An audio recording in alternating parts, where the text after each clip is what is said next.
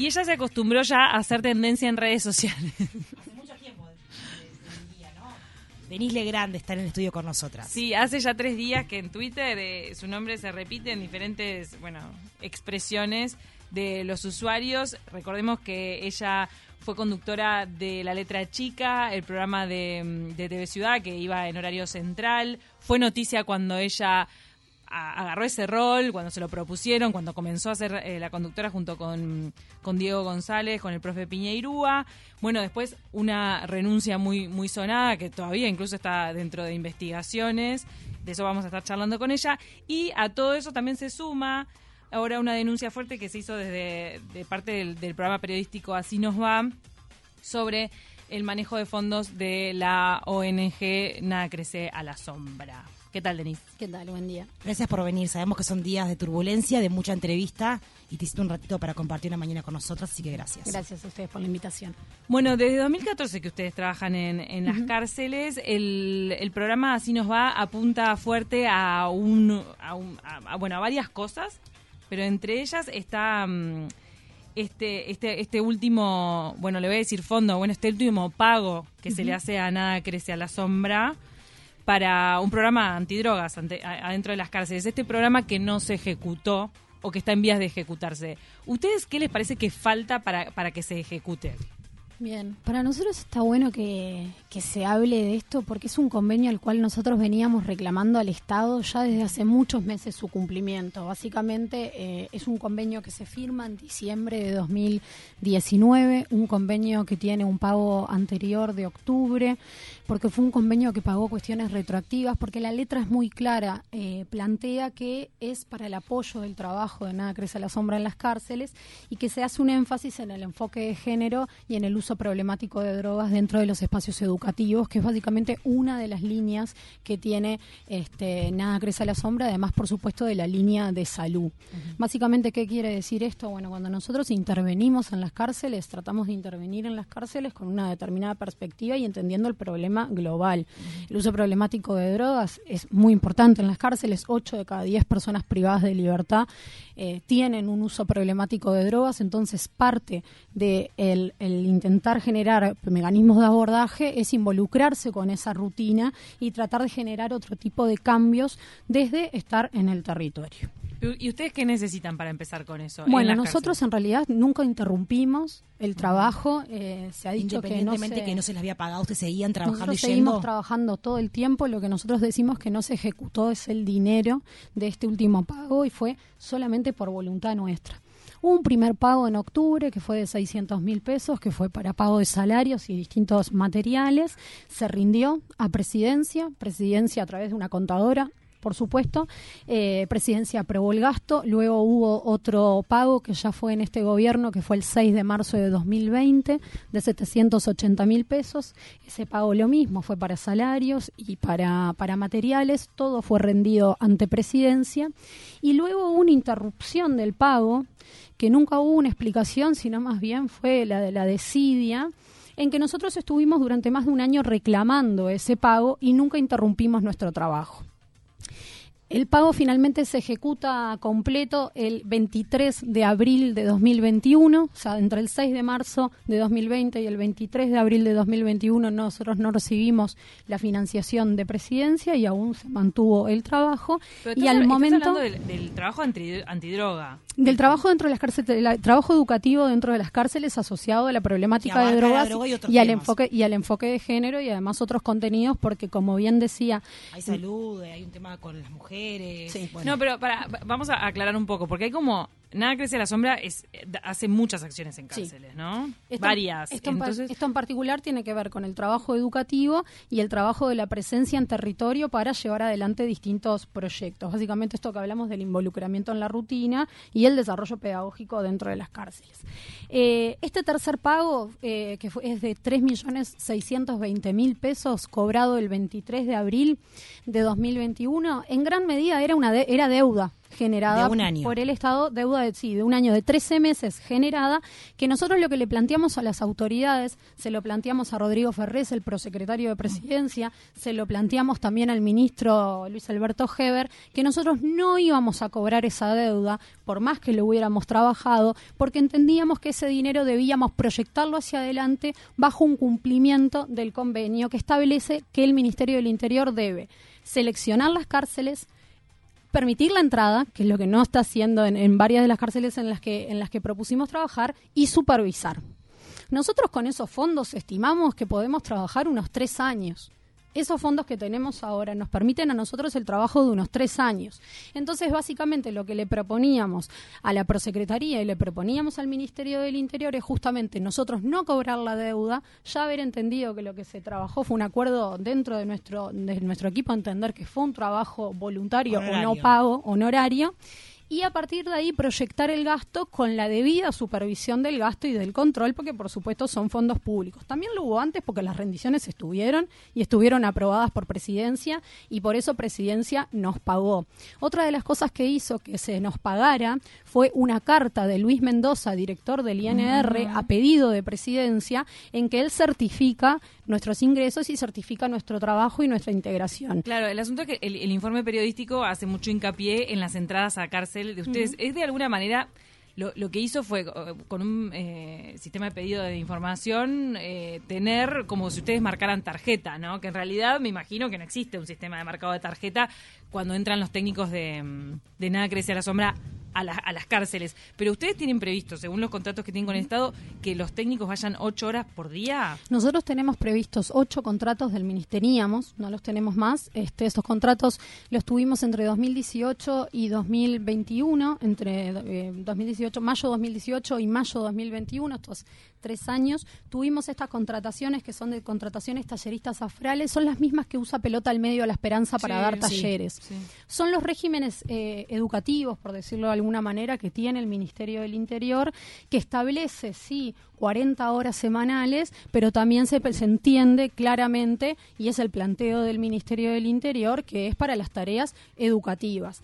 Por eso, una de las cosas que sabe el Ministerio del Interior, y lo sabía la anterior gestión y la sabía esto, que nosotros éramos 25 personas.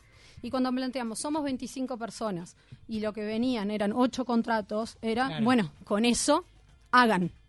Y ese siempre fue el planteo de la Está, institución. pero suena a informalidad, ¿no? Por supuesto que son informalidad. Pero entonces que ustedes se distribuían la plata y no iban las ocho horas. Nosotros lo que hacíamos, en realidad, si lo contás en horas, nosotros lo que hacíamos era, teníamos 17 personas que también contaban dentro de esas horas, estaban además, por supuesto, los que cobraban los, los contratos, cada una de las personas que cobraban esos contratos, que eran de 21 mil pesos nominales, 16 mil pesos en mano, donaban una parte de su salario para que otros compañeros pudieran cobrar. Más o menos los cálculos este, que, que hacíamos era que cada tres contratos había un cuarto tallerista que podía cobrar para quedar más o menos en una suma de 15 mil pesos nominales, para que queden 12 mil pesos en mano, básicamente por hacer este, tres talleres a la semana durante, este, bueno, cada taller tiene dos horas y media más los traslados. Ahí estaba la cómo se acumulaban las horas, que además no se cuenta este, todas las horas que aporta el resto del equipo, las horas, ni hablar de planificación, que todas las personas que trabajan en tareas educativas saben que la planificación tiene prácticamente la misma cantidad de horas que el trabajo en el territorio. Entonces, si lo contamos en, en régimen de horas, nosotros estamos convencidos que hicimos muchas más horas porque aportamos muchas más personas y porque se trabajó además en mucho más lugares y en mucho más este en mucho más compromisos que lo que se asume que es lo que traba- hubiera trabajado una persona. Denis, ¿por qué rompen el, el convenio o este contrato con Presidencia y con el Ministerio del Interior? Decías de que teníamos estos convenios, ya no, está la plata, pero dijeron, bueno, ya trabajamos gratis, olvidémonos del año que pasó y esto va tres años para adelante. Ustedes proyectaron tres años de trabajo. Sí. ¿Qué pasa que se corta esa línea? No, esa línea no es la que se corta, esa línea es la que se- la que nos pagan justamente y es la que está en el banco esperando la ejecución y el cumplimiento. Lo que se venció fueron los contratos del Ministerio del Interior que como bien dijo en conferencia de prensa el año pasado el ex ministro Jorge Larniaga, nosotros teníamos una dependencia con presidencia. Siempre se vence cada dos años, si no me equivoco, Se ven eh, lo que los contratos. no, cada seis meses Cada seis nuestros meses. contratos, claro. Cada seis meses renovables, una sola vez,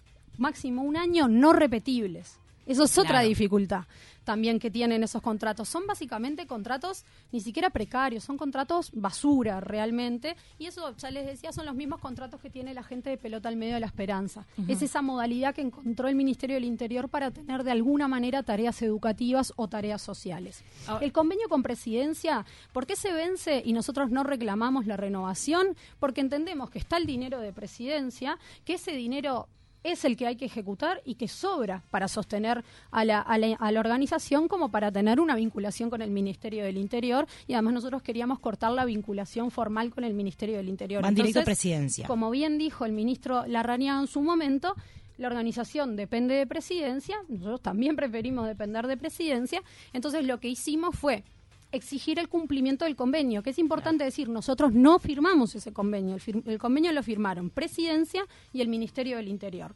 Presidencia se compromete a pagar y el Ministerio del Interior a seleccionar las cárceles, abrir las puertas de esas cárceles y supervisar.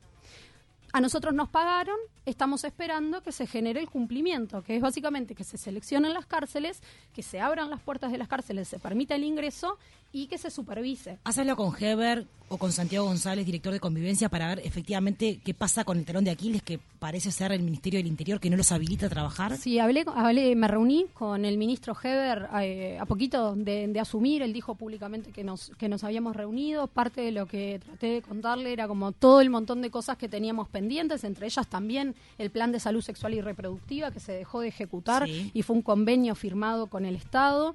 Este, y, me planteaba que iba a ordenar la situación, que estaba llegando, que iba a ordenar la situación y que íbamos a encontrar la manera de destrabar todas las cosas que misteriosamente se habían trabado. También lo hablé con, con, con presidencia, con la prosecretaría de presidencia, hablé sobre la necesidad de la regularización muchas veces. Habíamos hablado justo este, allá por por junio, por mayo, junio, hablamos bastante sobre este tema. Después pasó lo que pasó en el Ministerio del Interior. Sí. Este, eh, retomamos la conversación con el ministro Heber y ayer hablé con Heber también, le planteé que para nosotros era una necesidad urgente la regularización de esta situación y me dijo que mañana vuelve a ser ministro del Interior porque como sabemos está este, en la interpelación eh, en- en lugar de- del ministro de Transporte. Ahora También hablamos- se lo reclamamos a Prosecretaría la regularización estos días. Hablamos de regularización, hablamos de, de cómo hay varias cosas que suenan a informalidad y más allá de, de los informes ¿no? que, que han difundido con estas distintas acusaciones hacia, hacia la organización en la, que- en la que tú estás y en la que trabajas hace, hace años, uno lo que ve en el contexto es cómo el Estado mueve millones, le da millones a algunas ONGs y después no lo controla y, lo, y esos millones se dan de forma directa. Ustedes, por ejemplo, cuando arrancaron a trabajar, seguramente ustedes arrancaron de forma voluntaria. Después empezaron a hacer una gestión de decir, bueno, vamos por este contrato, contrato dinero, dinero lo distribuimos. ¿Eso nunca se controló? Nosotros trabajamos desde 2014 en las cárceles. Recién en 2018 nos vinculamos con el Ministerio del Interior. En 2000 Para percibir dinero Sí, para tener contratos, eh, para estos contratos talleristas afrales, que en ese momento eran 10, después pasaron a ser 8 en, do- en 2020, en, en, 2000, en, en 2018 fueron, primero fueron 11, un compañero dejó de trabajar en la organización, quedamos con 10 y al inicio de esta gestión quedaron eh, 8. Algo que hemos reclamado muchísimo y Juan Miguel Petit también lo ha reclamado, tienen que haber fondos concursables. Claro. Tienen que existir Y no fondos existen. concursables. No existen. Tenemos las organizaciones que poder concursar. Tiene que haber una cuestión de oposición y lo Tiene que- que, haber mecanismos de contralor. Lo que suena es que ustedes ya estaban adentro, ya trabajaban. Ah, mira, eh, han tenido algún buen resultado, algún efecto que de repente en la prensa fue visible con Kung Fu. El rapero, ¿no? El rapero fue como una de las Sí, caras claro. visibles porque usaba la camiseta de Nada crece a la sombra. El tipo canta muy bien. Fue al Solís a, a cantar. O sea, eh, es como que uno de los ejemplos de rehabilitación se le ve como muy muy bien encaminado después de, de- de que fue de que fue liberado pero mm, pero nada uno uno se preguntaba un poco ustedes hacen todo ese es- ese, ese tramo de, de voluntariado y después em- empiezan a percibir de forma directa o sea nadie ustedes no lo concursaron No, no hay fondos concursables. Bueno. Nosotros lo que hicimos en, en varias instituciones, no fue solamente en el Ministerio del Interior, presentamos nuestra propuesta, lo hemos presentado en su momento en el MIDES, lo presentamos en OPP también en Se su presentan momento. propuestas. Uno que tiene una ONG puede presentar propuestas. Se presentan propuestas y Que pasó con el MIDES un montón, sí, que también. pasó con el MIDES, que a ver qué pasa también con el Sí, caso claro. de las ollas, este, por qué ahora los fondos Mm. públicos se destinan a determinadas ollas y no a otras ollas, creo que eso hay que preguntárselo a la política. Nosotros lo que hicimos, digo al sistema político, a quienes están en los cargos, nosotros lo que hicimos fue presentar nuestra propuesta de trabajo una y otra vez. Y también lo que hacemos nosotros es evaluar nosotros con un evaluador, este, un socio- sociólogos especializados que evalúan año a año lo que hacemos, porque también no es cuestión de decir, che, está buenísimo lo que hacemos, sino de tener herramientas metodológicas para poder medir De ese evaluar. tipo de cosas. Nosotros somos todos profesionales, nos dedicamos a esto a nivel profesional y dentro de lo profesional está la evaluación y el monitoreo de nuestro trabajo. Denis, cuando te presentamos y Cami hacía la introducción de que estos últimos días y, y con el tema de tu salida de TV Ciudad ha sido tendencia en redes sociales. Y ahora te quiero preguntar más a la persona, este, cómo te ha impactado todo esto. Eh, sé que en la semana tuviste también por fiscalía eh, a prestar declaraciones por, por la violencia laboral que sufriste en TV Ciudad. Contanos un poco ese paso por, por el programa y cómo estás vos. Sí, en la intendencia declaré. Cuatro horas estuve declarando en la intendencia. Eh, y bueno, son momentos en que uno le gustaría no estar con determinados niveles de, de exposición. Son situaciones, a ver, cuando uno presenta una denuncia de violencia laboral en cualquier ámbito de la vida, es una situación que no es, este, no es amable, no es una situación. Uno no va y decide, ay, quiero ir a denunciar. ¿Qué te pasó en TV Ciudad? Tuve una situación de, de, de violencia. Todo- este, Todo comenzó con un pedido de renuncia. Vos querías renunciar. Sí. Sí, pero porque no te dejaban intervenir en los contenidos del programa. Sí, hay cosas que, que están dentro de la confidencialidad de la, de la denuncia, pero sí lo que, lo que puedo contar es cosas que, que ya he contado y sobre el proceso más allá de, de la denuncia. Eh, yo había resuelto, no quería seguir formando parte porque entendía que no, que no me, que no estaba, yo no estaba sumando y a mí no me estaba sumando. Eh, yo creo, a pesar de, de toda una construcción que muchas veces se hace sobre nosotras, de qué somos, qué pensamos, qué Total. hacemos, eh, un poco por estar hiperexpuestas, que bueno, que yo creo en otro tipo de comunicación o en otro tipo de encare de, de los temas y de la política, porque cuando hay un programa este, que es político y que hace política, uno está representando determinadas cosas y yo por ahí no lo quería representar y yo por ahí... Pero había eh, que hacer política, pues son cosas distintas. Un programa de política es una cosa y otra cosa es hacer política. Yo creo que todo es político. O sea, yo creo que todo lo que nosotras hacemos eh, es político. Yo creo que cuando. Y nos pasa, entiendo que a veces hasta nos pasa más a las mujeres, ¿no? Ya llegar a un micrófono es político. Porque llegamos mucho menos que, eh, que los varones. Llegar a un micrófono con una determinada edad también es político. Porque habla de una decisión también, de, un- de una decisión de un espacio y habla también de una, de una cuestión social que va llevando hacia ese lugar. Este, eh, yo me- acuerdo cuando ustedes empezaron, que fue tipo un programa conducido por mujeres en la radio. Era rarísimo. Raro. Después apareció, eh, estuvo Vespertinas también, Vespertinas no está más y creo que es una gran pérdida que haya espacios de mujeres que construyen con seriedad, con profesionalismo, que, que se van. Este, y sí es político, y también es político. eh, yo sentí como sumamente político, por ejemplo, cuando yo tu- eh, pasé a conducir por Zoom y en el programa en- del que yo formaba parte conducían dos varones. Este, eso es político, es una señal política. ¿Y discriminación para vos? eh, es, es una situación de inequidad.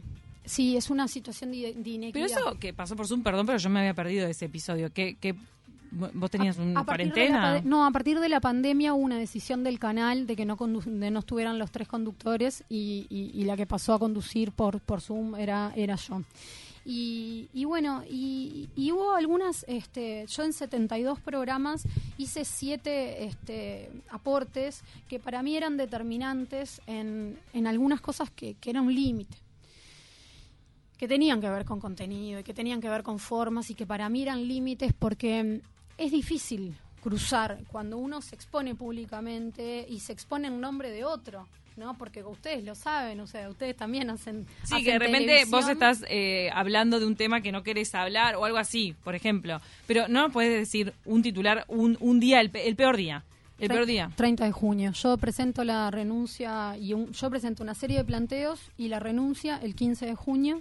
Eh, Ta, no- pero no, me día vos- aceptan, no me aceptan la, la renuncia, Pero se venías aceptan de, los planteos. venías de que no te aceptaran qué. O sea, de, de un tema o No, un tema ven- que tuviste que tratar que te yo venía odiaste. internamente de sentirme mal y de haber acumulado determinadas situaciones que decía, bueno, listo, acá para mí está, están viniendo los límites porque se, me, me siento expuesta como persona en representar a algo que, que, que es difícil y me siento también asociada a, a- a una gestión que toma decisiones de que esto esté en pantalla o que esta es la forma de que esté en pantalla. Y no... Pero ¿qué es lo que más te rechinó de lo que pusiste en pantalla? Y que vos le estabas dando la cara. Fueron varios. Eh, lo que más me rechinó cuando, cuando planteé que, que un invitado estaba denunciado por violencia. Me escribió una familia, de antes de salir al aire me escribió una familia y me dijo, eh, mira, Denise, mi hermana denunció a esta persona que hoy va a presentarse como, va a presentar un proyecto social este, y a mí me, a nosotros nos mm, interpela como familia que seas vos que esté entrevistándolo. Y yo ahí me quedé como, nada, lo mostré a la producción y... ¿Un y tipo acusado de abuso? un de, de violencia de género. De violencia de género. Y ahí yo se lo mostré a la producción y la producción me dijo, bueno, que, que, que me quedara callada durante la entrevista, que las preguntas las hacía Diego. Y se ve, hay un bloque entero que yo estoy ahí callada.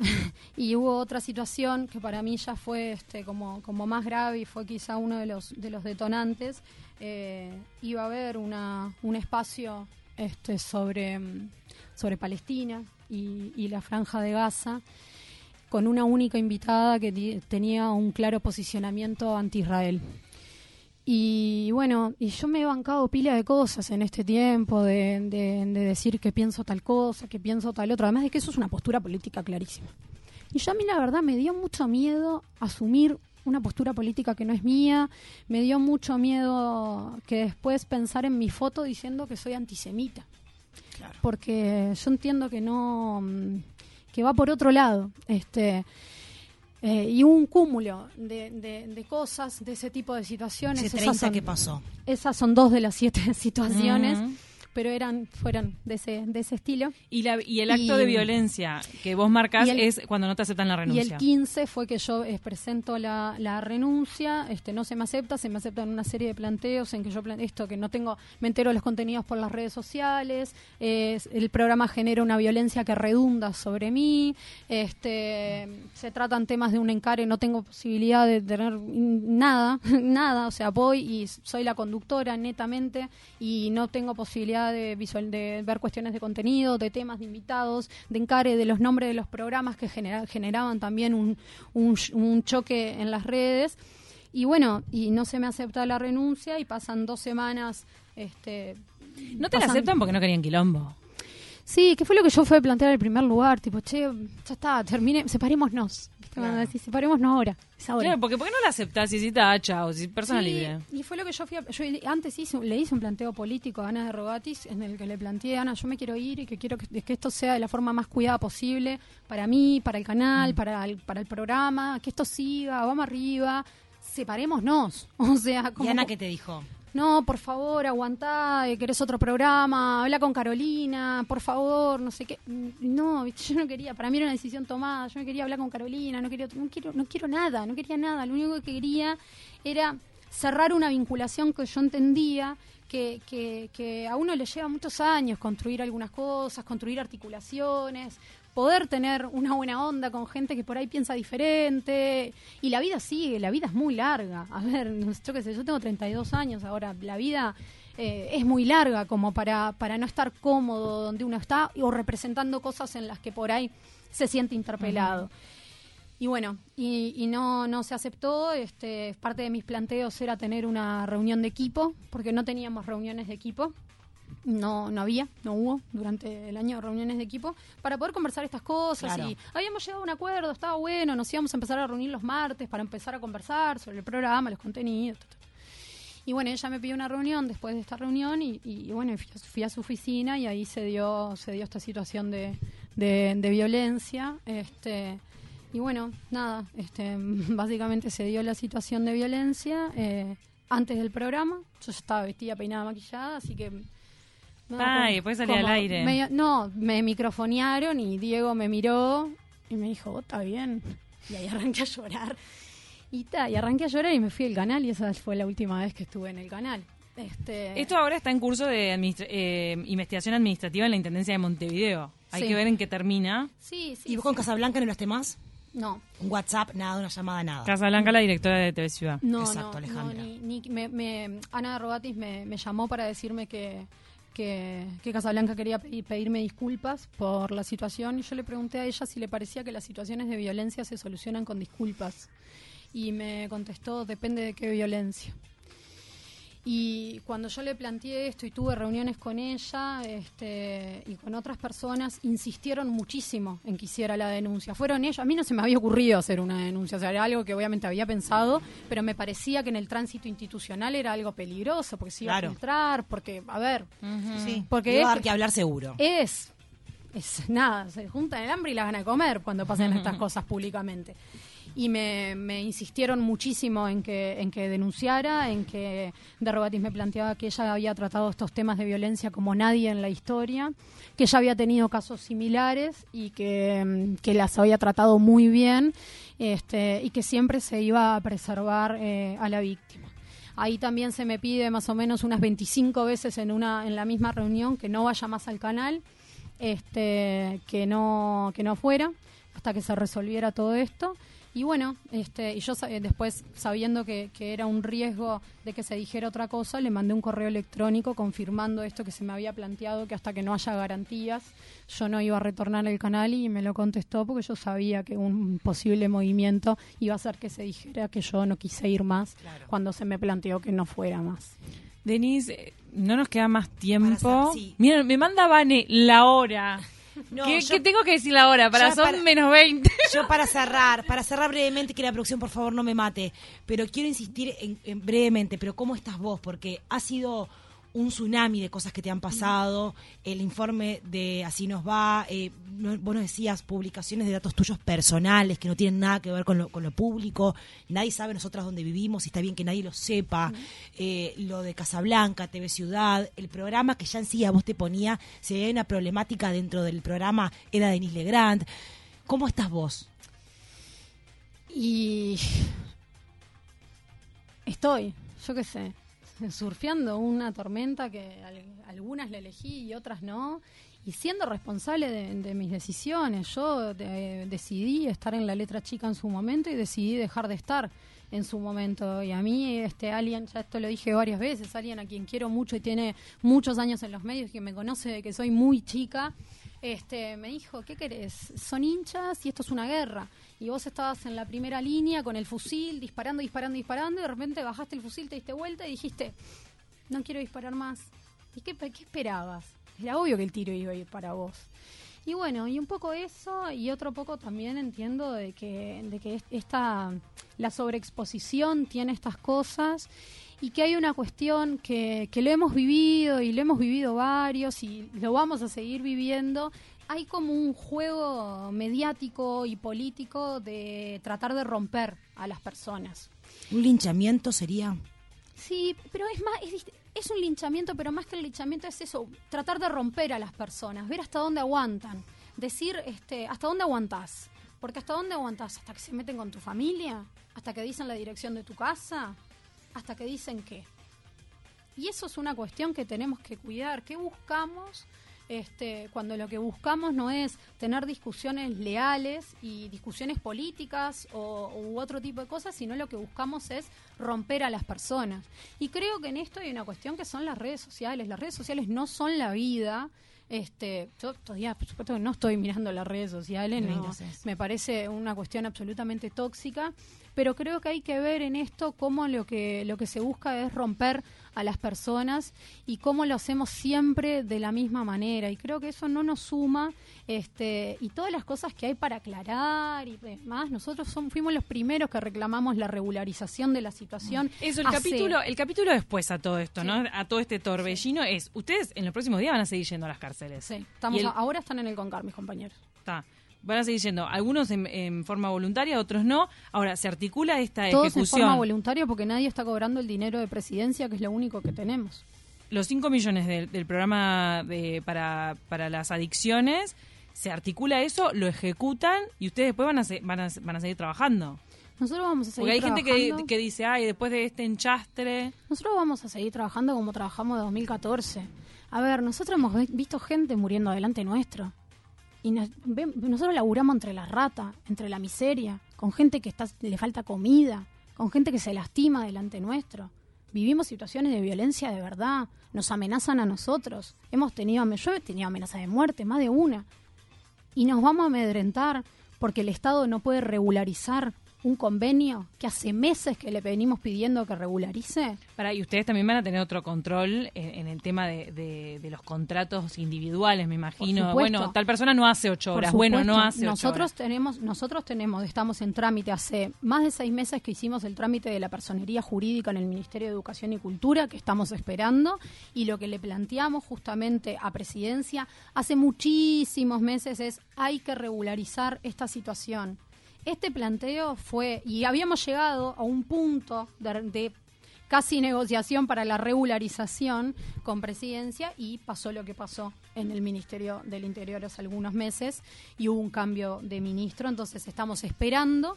El dinero, como les decía, lo tenemos desde el 23 de abril, desde mayo no hay contratos, la gente sigue trabajando sin cobrar y esperamos, así como le dijimos a las autoridades más de una vez, y se lo dije esta semana, tanto a Rodrigo Ferrés como al ministro Luis Alberto Heber, hay que regularizar.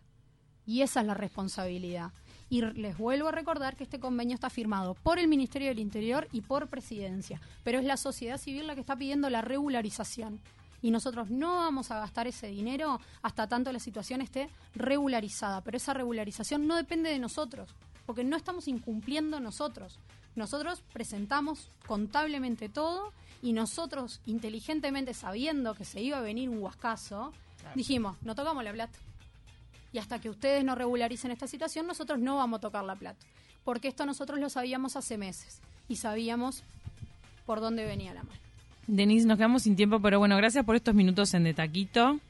Sabemos que no sigue la gira mediática ahora No. de defensa. Esta es la Vamos a última. una pausa. Igual, igual a Denise eh, ya la tenemos en lista junto con Vanessa, la productora. Yo tengo una columna que se llama Una pausa y un café y una historia, donde quiero conocer historias de las personas detrás de la, de, de la investidura que se ven socialmente y físicamente. Así que vas a estar invitada y próximamente te tendremos en estudio, pero para hablar de vos, otras cosas. Me agarra un poco para esas cosas, pero por ser vos, lo, lo voy Te a hacer. comprometo, Sí, venís. Sí, sí, sí. Perfecto.